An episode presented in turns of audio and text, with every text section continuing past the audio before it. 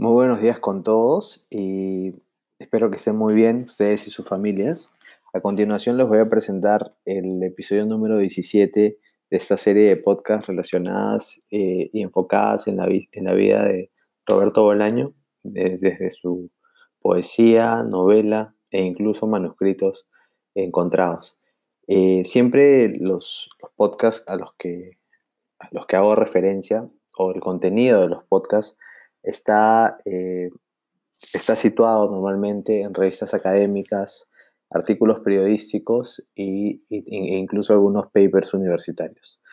En este caso me encontré con eh, un artículo publicado en El País eh, hace tres años, enfocado en, en, el centenar de manuscritos que la Biblioteca Nacional de España envió a su amigo íntimo Bruno Montané entre 1967 y 1997.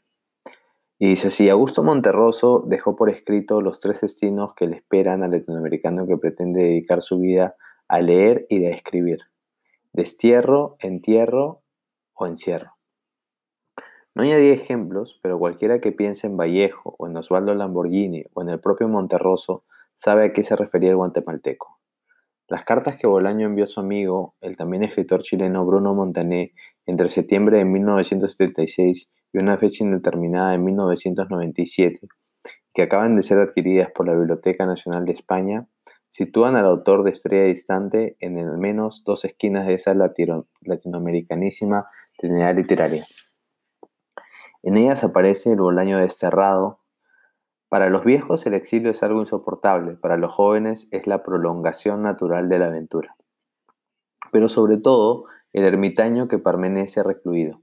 Así lo describe en una revista chilena y él apostilla. Curioso, ¿no? Y ha renunciado a la que se supone es la vida de un escritor contemporáneo, llena de presentaciones y cócteles de, vanidades para dejarse ver.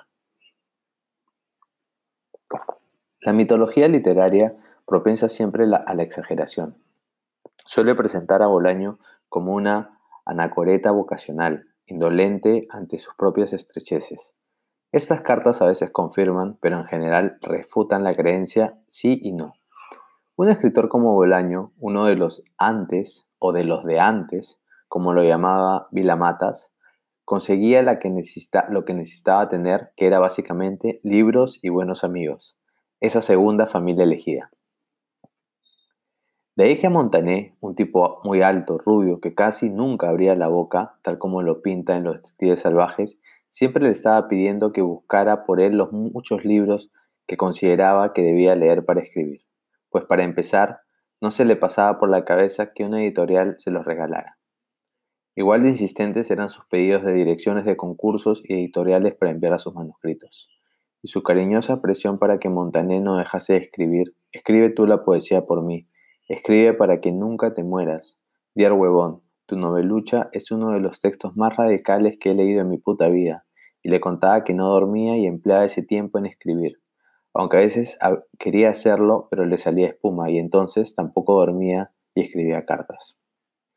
Dice Montané que las cartas y postales que ha entregado a la Biblioteca Nacional de España se solapan con las que Bolaño envió a otros amigos, como el infrarrealista mexicano Mario Santiago. El editor de su primer poemario publicado Reinventar el Amor en 1976. Juan Pascoe, la poeta Mara La Rosa, la artista Carla Ripey, los horacerianos peruanos Jorge Pimentel y Tulio Mora, el barcelonés Aje Porta, con quien Bolaño escribió Consejos de un discípulo de Morrison a un fanático de Joyce, el gaditano Carlos Edmundo de Ori o las académicas chilenas Adriana Castillo de Berchenko y Soledad Bianchi. Si Bolaño tenía un vicio, además de fumar, era escribir cartas y dormir poco. Bueno, Bruno, querido hermano, son las 3 de la madrugada y necesito hablar con alguien. Y ganas, más bien dicho, pierdes tú. Son las 5 menos cuarto de la madrugada, claro, y me voy a tomar un café. Adoro este silencio.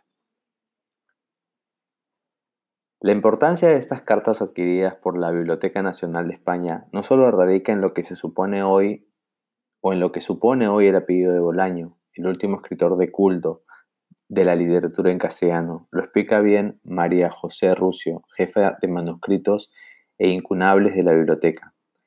Lo que el autor escribe en ese momento de intimidad, la elección del papel, la disposición del texto, el color de la tinta, una anotación marginal, presentan al escritor despojado de todo artificio, porque ofrecen la imagen clara y real del hombre en vez de la leyenda. La noticia es esta. A pesar de que vivimos una época en la que el, el se exhibe a todas horas y está sometido a, a un minucioso escrutinio a través de Internet y las redes sociales, cada vez habrá menos escritores que dejen material autógrafo. No son lo mismo. Efectivamente, cartas como las de Bolaño, escritas en hojas modestas, arrancadas a un cuaderno de espiral y con una prolija letra corrida en la que se una a en medio de una palabra a veces se transforma en una A mayúscula, que centenares de miles de emails, tweets, posts de Facebook o conversaciones de WhatsApp manchadas de emoticones. Montané añade otro punto. Si ellos escribían tanto era porque a pesar de vivir relativamente cerca, ninguno de los dos tenía teléfono. Bajo un criterio meramente espacio-temporal, las cartas y postales que Bolaño le envió a Montané podrían dividirse en tres grupos. Siete escritas en la Ciudad de México, el último medio año que pasó allí, tres en la vía turística francesa de Post-Vendrés, a donde fue a trabajar a poco de pisar Europa en enero de 1977, y 34 en su larga estadía en Cataluña, primero en Barcelona, luego en Girona y finalmente en Blanes, ese pueblo a orillas del Mediterráneo, dijo alguna vez, donde hay gente de mundo, de todo el mundo que ya existía antes de que naciera Cristo, allí donde vivió hasta su muerte, en 2003. Curiosamente, se trata de una clasificación que admite otra categoría de coincidencias. Por ejemplo, las, mexicanas están escritas a máquina y por momentos adquieren un tono descarradamente lírico. Su novia entonces, la poeta estadounidense Lisa Johnson, lo había dejado. La gobernación mexicana se negaba a renovarle la residencia y su madre y su hermana estaban ya en Europa pero querían regresar a México, donde los Bolaño Ábalos llevaban instalados desde 1968. Ese Bolaño lírico teclea a menudo en mayúsculas. El dato curioso aquí es que Bolaño no empezaba en Barcelona, esa mugre de ciudad en que vives, ni tampoco en España como destino de su segundo destierro, su objetivo era llegar a Estocolmo. En Barcelona solo pienso en estar 15 o 20 días. De ahí me voy a París otros 15 o 20 días. Y de ahí a a Suecia, donde tengo casa para llegar y estar por lo menos un mes hasta que consiga trabajo. Lo que no puede evitar es que al lado de estas previsiones mundanas, vitales, aparezca la voz del que aún es principalmente un poeta. Mientras pasa el tiempo yo escribo, me masturbo pensando en Lisa y en mí, yo como un voyeur de esa pareja tan bella, tan inmensa, viéndome y no creyéndomelo. Vuelan penes y vaginas y clítores y lenguas como moscas por mi cuarto. La literatura entendida como oficio inmóvil no será ni matamoscas. Extraño esplendor tiene el mundo a veces, uno vive. El segundo grupo, las cartas francesas.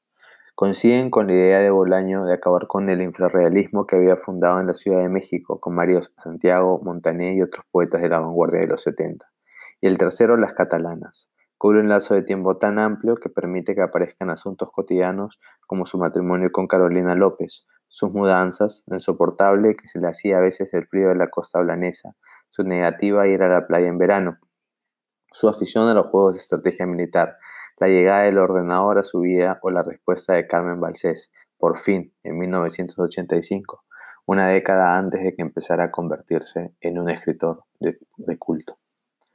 Estas cartas muestran también la transformación de alguien que nació poeta y murió novelista, o como él mismo decía en una especie de poema de despedida incluido en una carta de abril de 1983. Un abrazo de este tu amigo, que deja atrás el dulce loco pájaro de la niñez. O tres meses antes refiriéndose a la escritura de La senda de los elefantes, reeditada en 1999 como Monsieur Payne. Si tuviera dinero, me dedicaría a escribir mi novela. En cambio, como fumo, escucho conversaciones huevonas, fumo, voy al correo. He ojeado la novela y he pensado que era buena. No sé, a fin de cuentas viene a ser lo mismo, no la pienso retocar. ¿Tú crees que la puedo llevar a Sex Barral? Yo no. Bolaño era también a su manera, que era un poco la manera de Borges, un humorista. En estas cartas, sin embargo, asoma un sentido del humor distinto al de sus ficciones agudo, sí, que exige cierta cultura también, pero a la vez más llano y viril, por decirlo de algún modo. como esto que le escribió Montané en el verano de 1988, cuando el amigo se había ido a vivir a Berlín. Horrorem alles mundo en verano escalofrien diestrum un siniestrum alles malo non guten non. Salvo der foque de alive de mundlich pierden clitoren un punkt, alles kaput o daquer un teste, salvo fetichismus un schwarze, nilon medias, unter großen Kaloren, unter Titen meine Junges. Zurücken das Marine, das kleine Fallschirmjäger, der Elite, im Prozess für Mover Salzbergkind a Postmark Fidit Kosten, Besoren du, excepto para un germanohablante de verdad, es de esperar que no necesite traducción.